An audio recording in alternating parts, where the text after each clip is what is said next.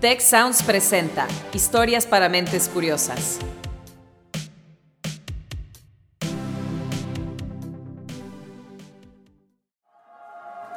¿Dónde leíste eso? ¿Cómo te enteraste? ¿Está comprobado? Me interesa ese tema. ¿Cuál es tu fuente? ¿Dónde escuchaste eso? Historias para mentes curiosas.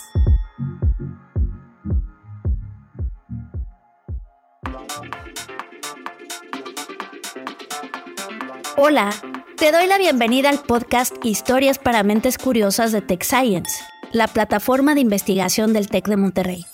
En este episodio hablaremos sobre ChatGPT, sí, la tecnología que está en boca de todos y que a cada rato se vuelve tendencia en redes sociales.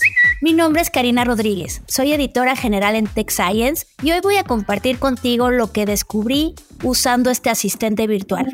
¿Será que viene a quitarnos el trabajo? ¿Hará que desaparezcan para siempre las tareas? ¿Borrará del mapa a los profesores? Vamos a averiguarlo.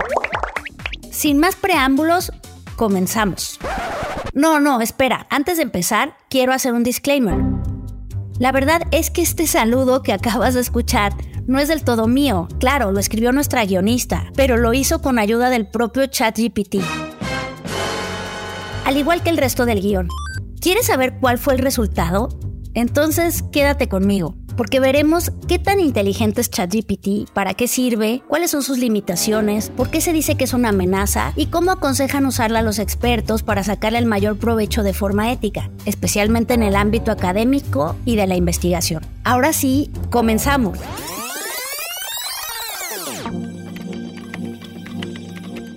Lo que pensé cuando entré por primera vez al ChatGPT es que era como cualquier otro chatbot.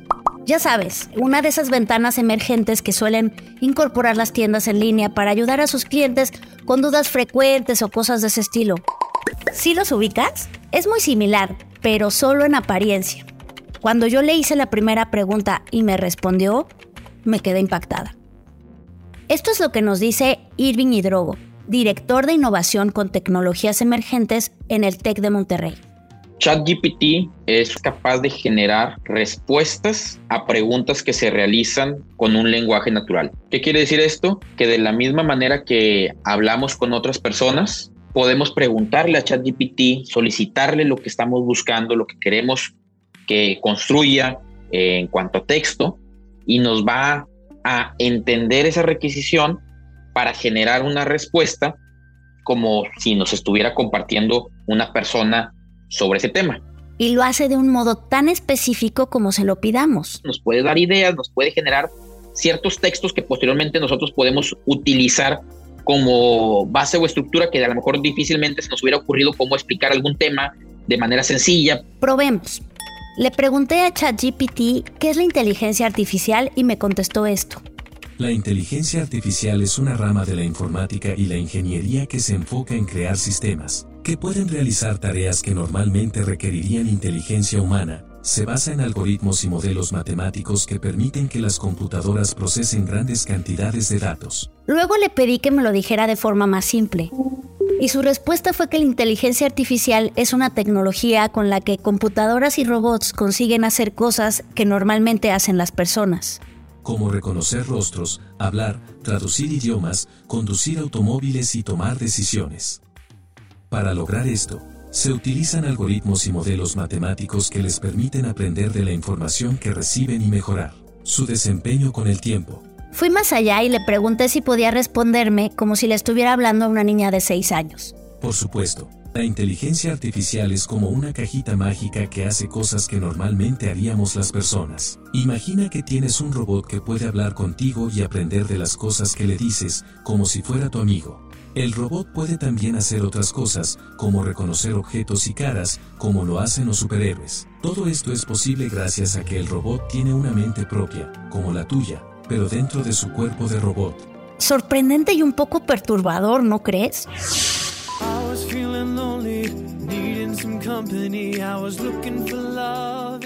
Esa es solo una minúscula muestra de las posibilidades que tiene ChatGPT.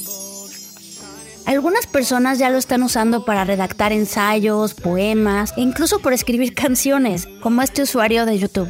I asked ChatGPT to write me a song called Sexy Bus just to see how it would go. It gave me a, a ton of lyrics, okay? And I used all of those lyrics, so here is Sexy Bus written by me and AI. Sexy bus, it's got me feeling alive. Oh, it's a sexy bus. It's got me feeling alive. Oh, it's a sexy bus. It's got me feeling, got me feeling alive, alive, alive.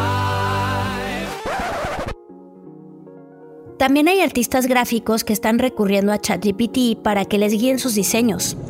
Por ejemplo, una diseñadora que se llama Abby Koenig contó en sus redes sociales que un logotipo que normalmente le tomaría muchas horas lo tiene listo en una sola sentada, gracias a las sugerencias de estilo y color que le arroja ChatGPT. Obvio siempre en forma de texto. Now we have the brief. Here's everything you need to know in under 15 seconds. Otros lo usan para el desarrollo de apps. De hecho, gente que nunca antes había programado en su vida ha podido aventurarse en el mundo del código más fácilmente gracias a ChatGPT. También es útil para resolver problemas matemáticos, mejorar la experiencia en Excel o armar una rutina de ejercicio físico personalizado, como este usuario. Hagámosle el pedido considerando varias opciones, ¿vale? Algo en plan, crea un plan de entrenamiento semanal de cuatro días. Cada día un par de músculos diferentes. Seis ejercicios diferentes con tres series de 8 a 12 repeticiones y los ejercicios solo se pueden hacer con el peso corporal, mancuerdas y bandas de resistencia. Y nos lo hace. Lo que, joder, es impresionante, ¿eh? ¿Cómo es posible que ChatGPT logre hacer todo eso? Escuchemos de nuevo a Irving Hidrogo. Se hizo un entrenamiento de la herramienta con una vasta cantidad de documentos de Internet, desde artículos, eh, posts, eh, inclusive tener acceso a revistas eh, que son abiertas. Cuando se le pregunta sobre una temática en particular, entonces va y busca entre toda esta vasta información y genera una respuesta original. O sea, sus respuestas no son sí, no. Tampoco es un copy-paste de algo previamente publicado en la web. Lo que ChatGPT arroja es un texto 100% nuevo. Esa es la inteligencia que está detrás de ChatGPT.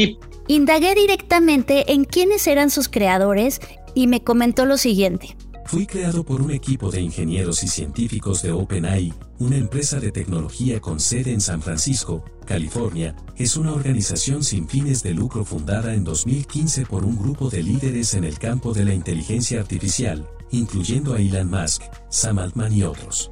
OpenAI lanzó ChatGPT en noviembre de 2022, sin ninguna sospecha de que se volvería todo un hit. Desde entonces ha sido tal su éxito que Microsoft, el gigante de la computación, cerró un trato con OpenAI de varios miles de millones de dólares. Y alrededor del mundo se ha desatado una fiebre de inversiones en modelos de lenguaje tipo GPT, que por sus siglas en inglés significa Transformador Generativo Preentrenado. Mi linaje se remonta a los primeros experimentos en inteligencia artificial, que se remontan a la década de 1950. Mis antepasados más cercanos son otros modelos de lenguaje basados en redes neuronales, como el modelo de lenguaje GPT-1, GPT-2 y GPT-3. Cada uno de estos modelos ha sido entrenado en conjuntos de datos más grandes y más diversos, lo que ha llevado a una mejora en la calidad y la capacidad de comprensión del lenguaje natural. Además, perfecciona sus funciones con cada uso que le damos. Es decir, ChatGPT aprende un lenguaje más y más natural conforme conversamos con él. Me refiero a él por motivos prácticos, pero lo cierto es que me dijo que no tiene identidad de género. No tengo una percepción personal de género, ni experiencias o emociones relacionadas con ella. Simplemente soy un programa de ordenador diseñado para procesar y generar texto en respuesta a las entradas que recibo. Suena increíble, sin embargo, no todo lo que brilla es oro. A ChatGPT le han llovido las críticas y con razón. Vamos a una pausa y volvemos con el lado B de esta tecnología.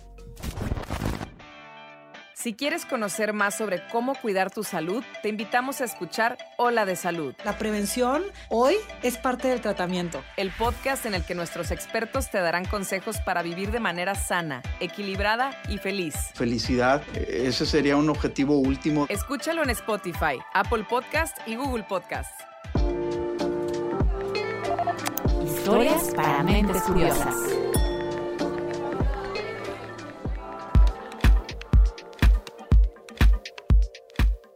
Estamos de regreso en Historias para Mentes Curiosas, el podcast de Tech Science. Seguramente te habrás percatado de que en los últimos meses ha habido un boom no solo de ChatGPT, sino de inteligencias artificiales en general. Yo tengo muy presente, por ejemplo, a Lensa, la app que genera avatares mágicos a partir de nuestras fotos. Muchos usuarios están dispuestos a pagar por un retrato generado por inteligencia artificial, al estilo de un superhéroe o una estrella de rock. Pero muchas mujeres se quejan de que los avatares están muy sexualizados. A Lensa y a quienes la diseñaron, por supuesto, también se les reprocha que el bajo precio al que vende sus imágenes demerita el trabajo de artistas de carne y hueso, que la forma en que modifica los rasgos de mujeres negras y asiáticas es racista y que se apropia de los derechos del contenido que suben los usuarios. Grecia Macías, abogada de la Red en Defensa de los Derechos Digitales, cataloga esos problemas como un resultado del tecnosolucionismo. Como esta idea de solo pensar en hacer algo sin pensar cuáles son los efectos que va a tener ha sido terrible en los últimos años en cuestiones de desarrollo tecnológico. No estamos en contra de innovar, estamos en contra de que se realicen eh, o que se desarrollen productos de manera irresponsable y los efectos que tienen, ¿no? En este sentido, ChatGPT tiene bastante cola que le pisen. Primero, porque en su diseño han fallado en delimitar su fin último.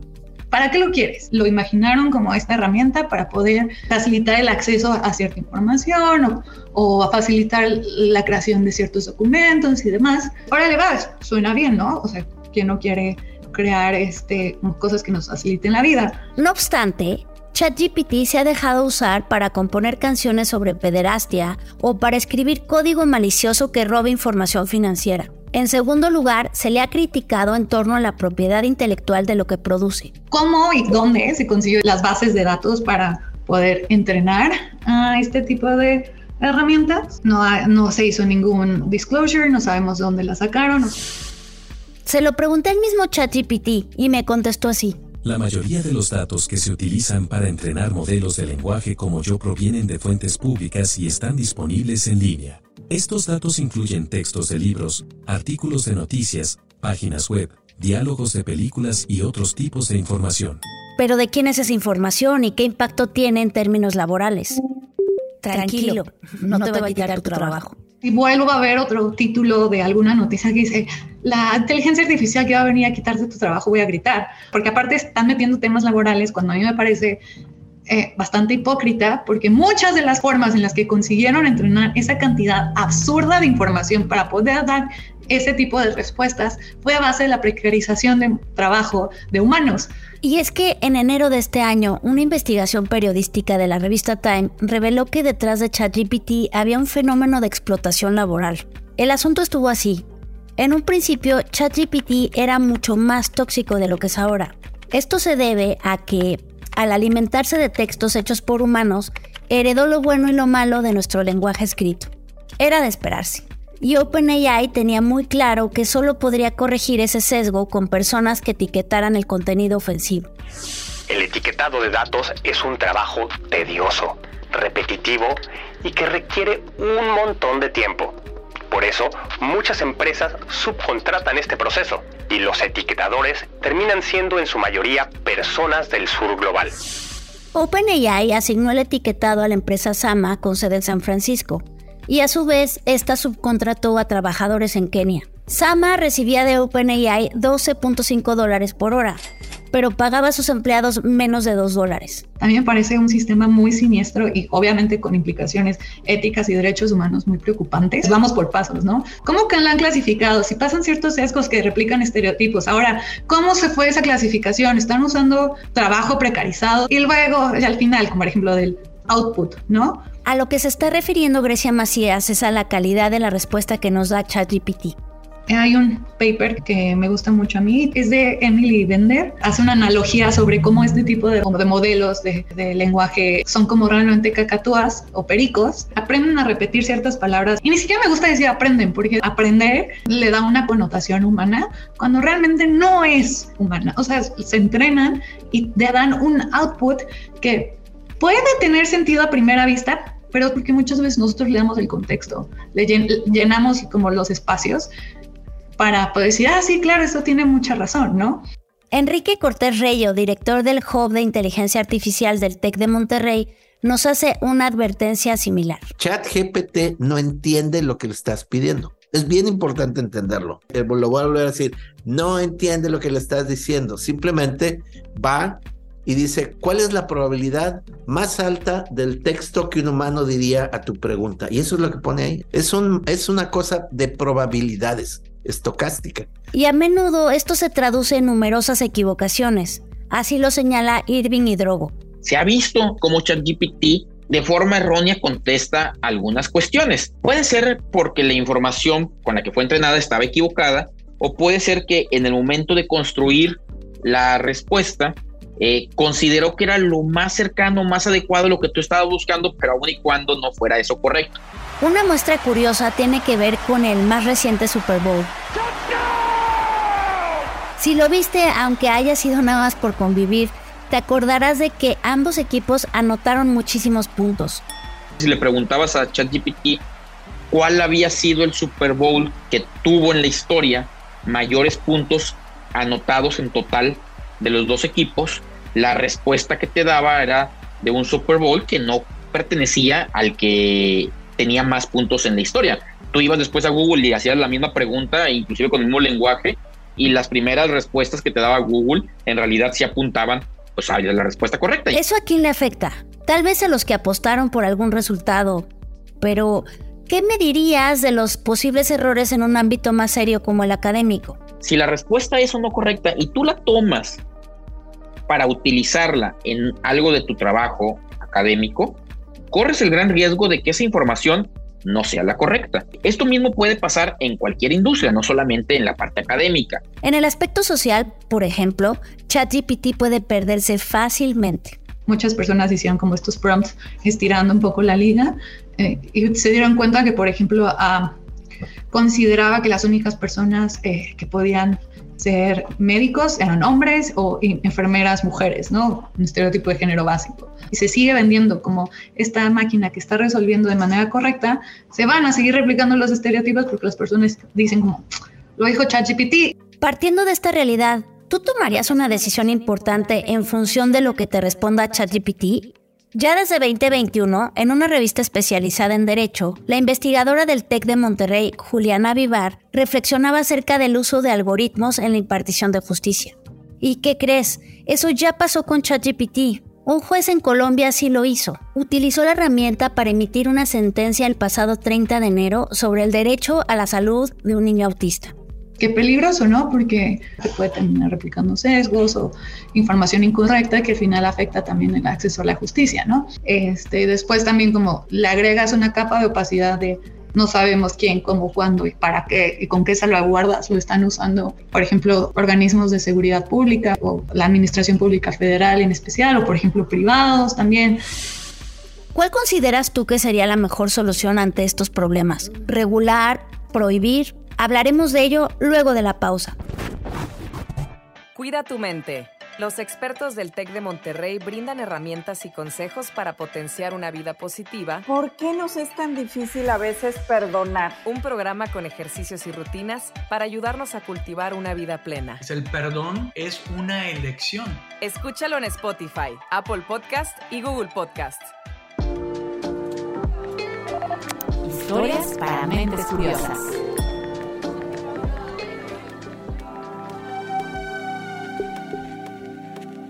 Gracias por seguir conmigo en Historias para Mentes Curiosas. Sigamos con este tema del chat GPT. Fíjate que a principios de este año el New York Times publicó el caso de Anthony Oman, un profesor de la Universidad del Norte de Michigan.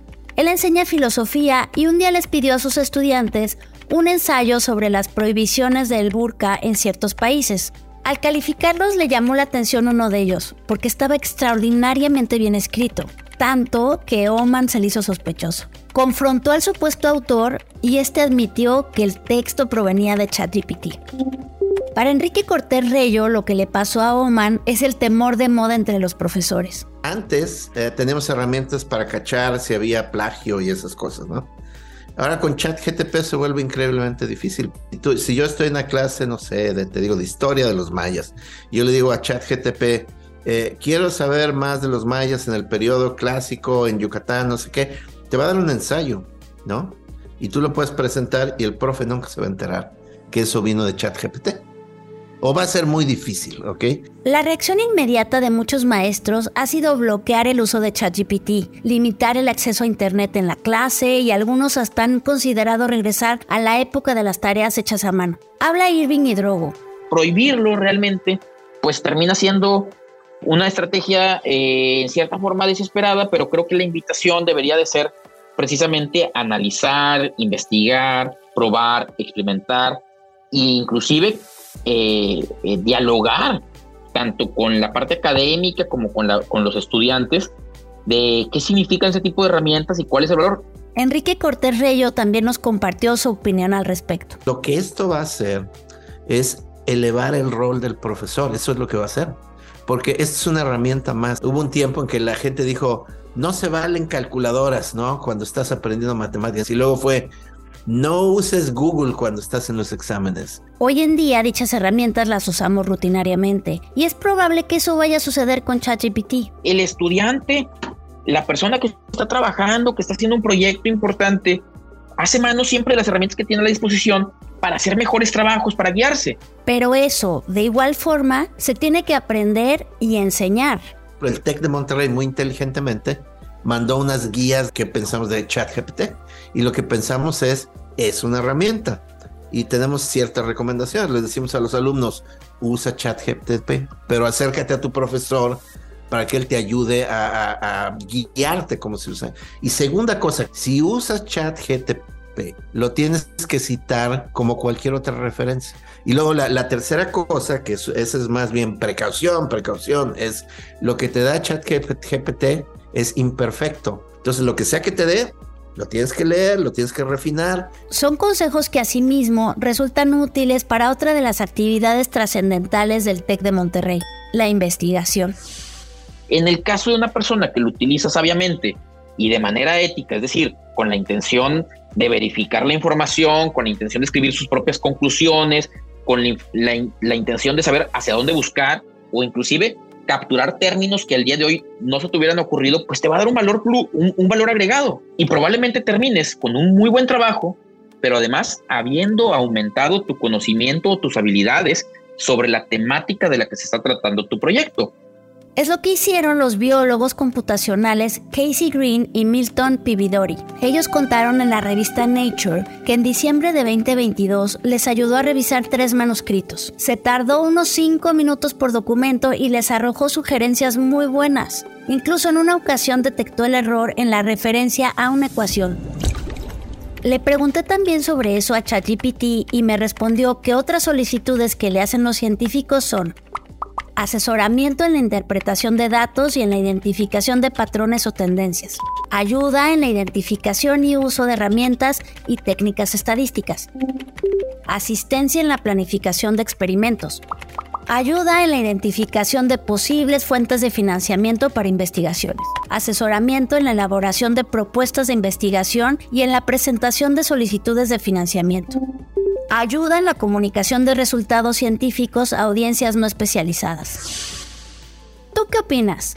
¿Crees que en realidad es una amenaza o una oportunidad?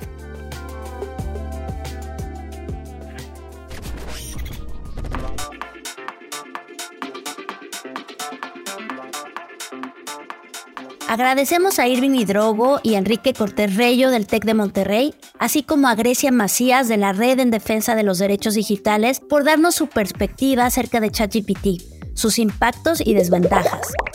Recuerda que nos importa mucho tu opinión, así que mándanos tus sugerencias y comentarios al correo techscience@servicios.tech.mx. Historias para Mentes Curiosas es el podcast de Tech Science y nuestra misión es comunicar la investigación que se hace en el TEC de Monterrey. En este episodio participaron Daniel Melchor, quien realizó las entrevistas, el guion es de Carmina de la Luz con la ayuda de ChatGPT, Karina Rodríguez realizó la edición y la locución, Orlando Oliveros estuvo a cargo de la producción y Maclovia González de la dirección de voz. Muchas gracias por haberme acompañado hasta el final. Te espero en el próximo episodio.